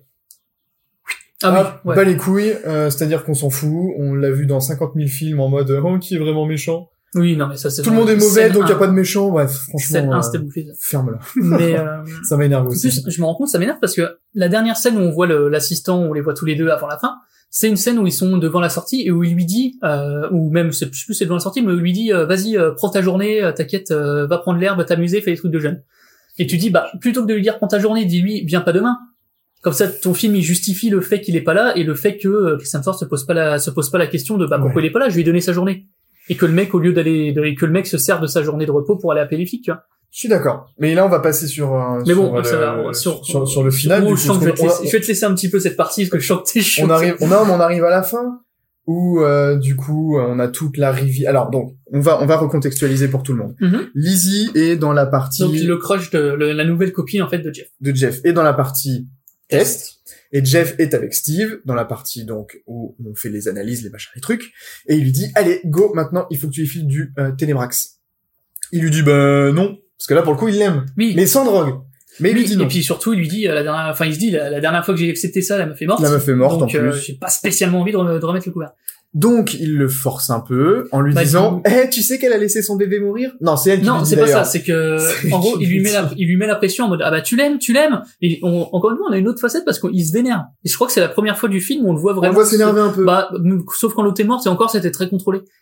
oui. Euh, parce qu'il s'énervait contre Il était dans la retenue. Mais là, on sent vraiment qu'il a un peu un craquage. euh, Mais il en a marre de Steve Oui. et de son libre arbitre. voilà, oui, il en a vraiment marre que euh, que Jeff. Pardon. Que Jeff, oui, excuse-moi, t'as raison. je t'en prie. Non, t'as bien fait. Mais bah il y a deux personnages, c'est normal qu'on confonde d'un Mais euh, deux, euh, Jimmy, il en a clairement marre que Jeff lui oppose de la résistance. Ouais. Et euh, parce que comme il le dit lui-même dans le film, euh, on, on accepte euh, et on passe beaucoup de choses aux gens qui ont un physique agréable. Et ce qui est con, mais je pense que c'est qu'il le dit qu'il le dit aussi euh, pour lui, en tant hein, que lui. Mais du coup, euh, il pour lui le faire changer d'avis, il lui hurle dessus en lui disant qu'il ne connaît pas sa copine et que puisque maintenant c'est sa copine qui veut faire sa vie avec, et bah elle a qu'à lui dire la vérité sur qui elle est, euh, ce qu'elle a fait et tout. Du coup, il lui gueule dessus, lui gueule dessus, jusqu'à ce qu'elle finisse par dire qu'elle a fait, ce qui l'a amené ici, c'est que oui, elle a oublié son bébé dans sa voiture pendant euh, 3-4 heures pendant qu'elle bossait, Ouais. et son bébé est décédé et euh, mis en danger, euh, mis en danger de la vie d'autrui et euh, du coup prison. Donc c'est un monstre, elle le dit. Il culpabilise énormément. Donc là, Jeff passe du statut à je décide juste d'injecter ou non à juge, finalement. Mm. Parce que s'il injecte, euh, enfin il passe de juge et bourreau en même temps, Oui. à la fois. Ce qui serait un peu malvenu de sa part étant donné pourquoi il. Mais pour le coup, euh, c'est pour ça que la position et le fait de devoir dire justement que elle a laissé son enfant mourir, ça fonctionne pas parce que comment Jeff qui a tué deux personnes dans un accident de voiture peut juger quelqu'un qui a oublié son enfant qui, dans la euh, voiture qui a euh, qui a accepté que l'autre prenne du Ténébrax, qui a Voilà. freiné sa mort aussi. Il y a Ça- tout- il y a- ça- ça ça tourne beaucoup pas. autour de la culpabilité. euh. Après, il est sous le choc quand même. il a non, mais ça lui met un petit coup parce qu'elle lui a menti. C'est c'est pas Voilà. ça. C'est que c'est pas qu'il était pas au courant, c'est qu'elle c'est par lui a dit. oui, je suis d'accord avec toi, par rapport au mensonge, Elle lui hein, avait qui- dit qui le totalement. Elle lui avait dit que c'était des braquages, je crois. ou des- Oui, des braquages, Mm. c'est ça, des petits braquages, des, petits, des petits. des- Mais donc, on a l'impression qu'il balance le Ténébrax, pour le coup, à ce moment-là. Oui, parce que c'est lui, c'est lui qui a le téléphone, C'est lui qui a le qui téléphone. contrôle tout, et on le voit euh, bidouiller le téléphone et on le voit activer une des drogues. Voilà. Donc on se dit, mais bah, en fait ça marche pas parce qu'on voit que c'est pas la bonne couleur. Mais euh, Et Steve se en tout cas, Steve pense qu'il le fait, Oui. mais il, mais il se met à se marrer. Donc quand il se met à rire, je me suis dit direct, ok copain, c'est bon, on sait, tu viens de lui balancer de la drogue, très bien, tu contrôles, t'es connecté à lui, tout va bien, euh, t'as le contrôle de la situation. t'as tout en main pour faire en sorte que tout se passe bien, que tu puisses te barrer, etc., etc.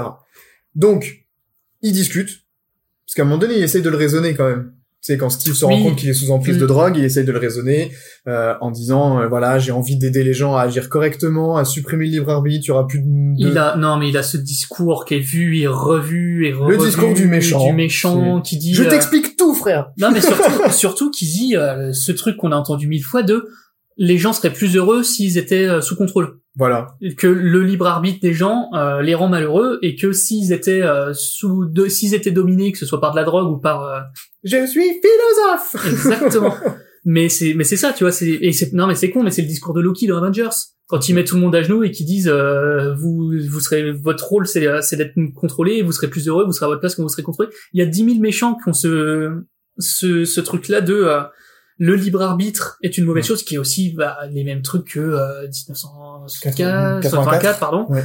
euh, 1984, que euh, le, meilleur des meilleur mondes des exactement, que euh, plein de films, que plein de méchants de euh, pour le pour le bien de l'humanité, euh, de bien Odyssée de l'espace, c'est pareil, tu vois, qui sont Ouais. des, des poncifs vus et revus de méchants de euh, scénario SF, de euh, le contrôle, c'est pour votre bien. On vient de vous faire un bon gros name dropping, mais franchement, tout ce qu'on vient de citer, ça vaut le coup de soit regarder, soit lire. Euh, oui, lire, c'est bien. Parce que euh, le, le film, euh, je sais pas si t'avais vu le film euh, 1984, Non. Non, parce Qu'un- que j'ai beaucoup trop aimé le, le, le, le roman pour me lancer dedans. qui est, qui est un vieux film, donc un peu compliqué, mais qui est cool. euh, Voyez-le, si ça vous intéresse. Il disait euh, Le meilleur des mondes, c'est c'est génial. qui est un peu plus, le début du moins, un peu plus accessible que. euh, Que 1984. Ouais. Oui. Non, ça, je, je, je, je t'en mais c'est vraiment à lire. Ouais, ah oui, de toute façon, ça fait partie des. Si vous nous écoutez parce que vous aimez bien les films un peu euh, SF dystopiques euh, comme euh, comme Spider-Head, C'est un peu la Bible. hein, arrêtez, arrêtez ce podcast et lire ces bouquins-là, parce que vraiment, Ah, ils ont posé, ils ont posé euh, les bases, les gars. C'est-à-dire allez voir Black Mirror, quoi. parce que là, sinon, regardez Black Mirror. parce que là, clairement, euh, comme tu le disais dans ton intro, ça m'a fait marrer, mais on est on est dans un sous Black Mirror assez euh, assez honté, hein. Par contre, si vous regardez Black Mirror et que vous êtes très sensible, zappez le premier épisode de la saison 1. Oui, ne vous arrêtez, en fait, zappez-le ou vous arrêtez pas dessus. Vraiment. vraiment, vraiment. Euh, bref, je sais plus comment tous les événements se goupillent, mais Bah, bagarre, en gros, il y a bagarre. dispute, bagarre, bagarre, boîtier de Steve Pété. Oui, euh, Euh, Télébrax pour, euh, pour Lizzie. D'ailleurs, c'est, c'est... Chris est une grosse brute, mais euh, putain, il... Jeff, il... Ah, Jeff, il y va, hein. Ah vache, euh... eh. Tu vois, il y a la conviction, il y a la Ah, et volonté. il y a, y a une connerie. Sur la volonté Non, Sur sur, la drogue de volonté sur, ou euh, sur la drogue rouge. sur la drogue rouge Ah, qu'est-ce qu'il Parce que, non, parce qu'en fait, du coup, Ah, ça fait sept mois qu'il doit être libéré. non, non, il y a ça, moi aussi. Putain, il y a Et- ça et ça, aussi. je, trou- ça, je trouvais ça bien, pour le coup. Mais, euh, en fait, toutes les drogues qui ont été testées, tout ce qui est testé dans sa boîte depuis le début, c'est juste pour une drogue. Oui, pour la B6. Bah, la fameuse B6, qu'on savait pas ce que qui te c'était. supprime toute volonté. Qui est en fait un ça, genre de mix de tout, qui, euh, en fait, est un genre de drogue d'obéissance. Donc, qui t'annule tous les sentiments, je crois. C'est un truc dans le sens, hein, c'est, enfin, dans ce genre-là. qui euh, te rend en fait et au final il t'explique que c'est cette drogue là qu'ils testaient depuis le début que le but étant de savoir si avec cette drogue là ils allaient réussir à forcer Jeff à injecter du ténébras à une personne qu'il aimait Oui, pour savoir si le truc était euh, cohérent mais si ça marchait. et si ça marchait et euh, ils ont découvert que du coup l'amour était plus fort que euh, que euh, la voilà je vois même je finis même pas ma phrase. Mais grosso modo le la- le truc c'est qu'il explique que ça tout ça a permis de prouver que l'amour était plus fort que, Que euh, la que que la drogue que la drogue de l'obéissance et que c'est pour ça que ça a pas marché. Et euh, on te glisse aussi que du coup euh, Jeff lui injecte la fameuse drogue de l'obéissance pour lui dire euh, les foutez-nous la peu libérez-nous ouvrez la prison Il lutte. et il lutte et il refuse Il a- en lui disant appelle les autres, euh, quand il se Hmm. barre, il appelle les autres détenus. Mais attends, attends, attends, parce que il y a encore d'autres trucs, hein. la, la drogue de l'obéissance ne marche pas sur Steve, sur euh, Steve, Oui, ça sur Steve, ouais. Parce qu'il explique que euh, ça ne peut pas te forcer à faire ce que tu, ce que ça peut pas te forcer à détruire ce que t'es, à te faire du mal à ce que t'aimes le plus au monde. Ah oui, putain Et du coup, il, lui demande de, en gros, de stopper sa prison. Mon Dieu. Et euh, il parvient à ne pas obéir parce que lui, ce qu'il aime le plus au monde, C'est sa prison. Alors que euh, Jeff, ce qu'il aimait le plus au monde, bah, c'est Lizzie euh, qu'il a rencontré il y a Ouais, une semaine à tout péter. Franchement, quoi. Enfin non, il t'explique que ce qu'il déteste le plus, c'est faire du mal aux gens qu'il aime. Enfin, Oui, ouais, ok. Du coup, bagarre, bagarre, il injecte la drogue à Lizzie, euh, il pète le portable, du coup il peut plus l'arrêter, euh, je sais plus comment il parvient à Et il ouvre. Ah, il ouvre le truc? Il ouvre le truc. Avec ses clés, je Oui, il a pris les clés. Il a pris les Et clés euh, du coup, Steve se barre en hydra... Non, c'est comme tu dis, Steve appelle euh, tous les gens de la prison. pour les Il arrêter. fait un appel global à la prison en disant euh, s'ils arrivent à s'échapper, euh, Tout est fini. tout est fini, vous retournez dans une prison d'État, donc arrêtez-les. Il y a une scène caca. Oui, parce que depuis le début, il y a une vanne. Parce Bah, que c'est la il vieille, en fait. Oui, c'est la vieille. Qui qui... qui il y a une blague comme quoi un détenu étale son caca sur les murs euh, des toilettes et en fait on découvre que c'est la vieille qui leur saute dessus avec du caca plein les mains. On s'en fout. S'en fout terriblement. Mm. Oui, c'est la petite pointe d'humour un peu, bah, qui est un peu Mais qui arrive au mauvais moment, bah, hein. qui, est, qui, arrive- qui est un peu rigolote au début parce que c'est le début, voilà, c'est Mm. bonne ambiance, mais à la fin en fait, euh, non. D'ailleurs, bagarre, bagarre. Bah bagarre avec pas mal Bagarre de monde, hein. aspirateur, bagarre pas aspirateur. euh. D'ailleurs, où est Rogan, putain? Ah bah là pour le coup, Rogan, ça aurait été le moment, ouais. Où il est? Bah surtout que ça aurait été vraiment, c'est un, le mec c'est un catcheur, ça aurait été le moment de lui donner une scène un peu sympa où il fait un Ah il oui, fait un aurait- Non, mais euh, en plus, ça aurait été, un, un- un- pour le coup, un vrai... euh, oui, c'est comment un, pay- ça s'appelle c'est un payoff. euh, Oui, puis ça aurait été une vraie barrière, ça aurait été un vrai problème. Que là, il y en a pas tellement de problèmes. C'est-à-dire Ouais. que, bon, il court. Ok. Mais à un moment, ils se retrouvent face à tout le monde et je sais plus quand est-ce qu'ils ils arrivent à les convaincre de pas attaquer, je sais plus comment. Non, il court, il s'enferme. il court, il y a une porte, Oui, il ferme la porte. Exact. Et les autres n'arrivent pas à rentrer. Enfin, n'arrivent pas à les suivre, Ouais. du moins. Donc c'est bateau. Mais ça tombe bien. Et ben en parlant de bateau. Parce qu'il part en bateau, la fin est Très bateau. bonne, très bonne transition. Ils s'en- ils s'enfuient en bateau. La fin est bateau, c'est génial, c'est tout. Voilà, non, mais on est dans le thème. Donc ils s'enfuient en bateau. La police arrive euh, en Avec bateau. Marc, En bateau. en bateau, Et, avec euh, Marc, Avec Marc. Et Steve euh, se barre. Euh, en avec- avion, enfin en hydravion. Avec pardon. l'hydravion, sauf que vu qu'il est encore sous drogue, euh, Tout va bien pour lui. Il se rend pas compte. Enfin, Le monde est beau, il se crache. il se crache. Il meurt. Monologue de fin à la con. Monologue euh, Sur, euh, le pardon, oui, euh, on vit dans une société, Ouais. tout ça, tout ça. Et là voilà. Et là j'ai coupé, j'ai fait allez c'est bon, je vais me coucher. Bah non, j'étais pas aussi virulent que toi. Je me suis dit c'est dommage quoi. Ouais, c'est dommage tristesse. parce qu'il y avait un truc à faire. La tristesse. Il y avait un truc à faire et euh, acte manqué quoi. Ouais. Les 30 En premières. fait, arrivé à la fin, tu repenses au top. début et tu voilà, à l'arrivée à la fin, tu repenses aux 30 premières minutes et tu te dis merde. Ouais, c'est À quel moment ça a merdé quoi. C'est ça. Et c'est, mais c'est dommage, parce que comme je le disais euh, un peu plus tôt, le début est vraiment bien foutu, bien géré, ça pose bien les thèmes, bien les bases, et après, En fait, tout ce qui rien n'est creusé. tout ce qui voilà, tout ce qui pose est un peu perdu dans le flou et rien n'est creusé. Euh, la fin, c'est la fin bateau Hollywood quoi. C'est enfin bateau. Non, c'est la fin cliché Ils Hollywood sont de- tous parce les que deux, ils naviguent vers le soleil. parce qu'il faut stop, il faut une bagarre quoi. Ah oui, parce qu'on l'a pas dit, mais avant de se barrer, en fait, pendant la baston, il lui a- Steve lui révèle que les deux sont libérables, Oui. que lui est libérable depuis six mois et elle depuis une semaine parce qu'elle a eu une remise de peine ou un truc et qu'il leur avait pas dit pour les garder dans la prison. Donc, euh, en Et fait, qu'ils ont choisi de rester tout seuls, parce j'ai qu'ils étaient trouvé pas au courant de leur truc. j'ai trouvé ça un peu cool. Mon te remet une couche pour te dire que c'est un méchant, alors que bon, on l'a compris, quoi. C'est bon, euh, c'est un méchant. Enfin voilà. ouais, Non, c'est dommage. C'est dommage. Ça se regarde, hein, pour le- vraiment. ça se regarde. Euh, usez de tout votre libre arbitre pour savoir si vous avez envie de passer deux heures devant ce film. Non, mais- puis il y a pas tellement beaucoup de films de genre qui traitent de ça, donc je trouve, en fait, moi je m'étais noté que ça reste une bonne introduction Mm. pour des gens qui veulent pas tout de suite s'attaquer, justement, on en parlait à des, euh, des, Des euh, Mirror, euh, meilleurs des mondes et tout quoi. Même des Black Mirror qui pour le coup sont beaucoup plus Mais poussés. tu vois, ce film écrit par les scénaristes de Black Mirror, bon, déjà, Mais- ça fait non, une saison complète. tous, tous les films écrits par les scénaristes de Black Mirror, je pense que ce serait Mais voilà, ça aurait été, ça aurait été génial pour le coup. euh, je suis pas sûr que à la tête de l'histoire, de l'écriture de la scénarisation, les scénaristes de Deadpool soient les meilleurs choix. Je pense qu'il y aurait mieux à faire aussi. Euh, C'est pense c'est c'est c'est des bons rêves. Enfin, c'est ils sont bons dans ce qu'ils font, mais dans ce qu'ils font. Ouais, que là on est trop loin, on est trop loin de leur euh, univers, on Mm. est trop loin de de ça pour réellement que ça fonctionne. Et je pense que c'est le peut-être le, le point le plus négatif du film. Après, il se regarde, hein, pour le coup. Mais c'est ça. euh, Puis franchement, un soir, vous savez pas quoi regarder, faites votre avis, il est sur Netflix. Mais oui, Donc vous, euh, vous avez rien à passerez, vous passerez pas un mauvais moment, vous passerez pas un super moment. Faites-vous votre avis, vous verrez qu'il y a des trucs sympas dans le film.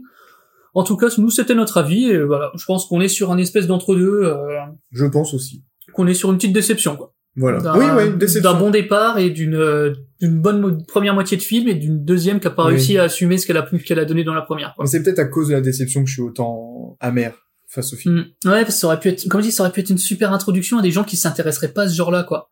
Tu vois, parce que je me dis, un film comme ça, avec un acteur comme ça, avec Chris Hemsworth, Bah, ça le produit d'appel est top. ça peut en fait amener du monde qui n'irait pas. Tu leur dis un film euh, science-fiction dans une prison avec des drogues et tout. le- je pense que la majorité des gens, grand public, vont se dire ouais, pas envie de faire un film un peu conceptuel, euh, dystopique et tout machin. Ça me tente pas. Par contre, tu me fous Chris Hemsworth sur l'affiche plus euh, Miles euh, qui est quand même une tête connue. Bah là, t'as plus de gens qui vont se dire ah bah c'est quand Mm. même des acteurs connus parce que faut, faut savoir que nous voilà on, on creuse un peu, on cherche des films et tout. La majorité des gens ont pas le temps de regarder 15 films et vont euh, cliquer sur les films où ils reconnaissent des gens sur la, des têtes sur l'affiche. Exactement. Non, sur le papier, c'est vendeur. Donc ça aurait pu, ça aurait pu être une introduction à des gens qui justement vont pas aller creuser des Black Mirror, vont pas aller creuser des Equilibrium. euh, encore une fois le, le- le livre, hein, pas le film. Ouais, film est une daube. Mais euh, ça aurait pu être une bonne porte d'entrée à cet univers-là pour beaucoup de gens et malheureusement, bah ça reste un film trop lisse et qui a pas pris le risque. Quoi. On se rejoint. Donc voilà, c'était notre avis euh, sur Spider-Head. Euh, on vous laisse aller voir le film si ça vous intéresse. Et puis nous, bah, on vous dit euh, à dans deux semaines À peu près. pour euh, voilà Pour un autre film. pour un autre film. Et euh, on peut le dire maintenant pour ceux qui ont le courage de- d'écouter jusqu'au bout. Allez. On va, si vous voulez le voir avant, comme ça, on va traiter de Malcolm et Marie, qui est aussi sur Netflix. Donc on vous laisse là-dessus. On vous souhaite une bonne journée, soirée, peu importe. On vous dit à bientôt et à la prochaine. À bientôt. Parlons tous les deux maintenant. Fait, j'admire beaucoup tous vos films. Je respecte ton avis, mais en tout cas, c'est, enfin, c'est pas le mien, donc c'est pas le bon. Tu vois ce que je veux dire Sacré Hubert. Toujours le mot pour rire.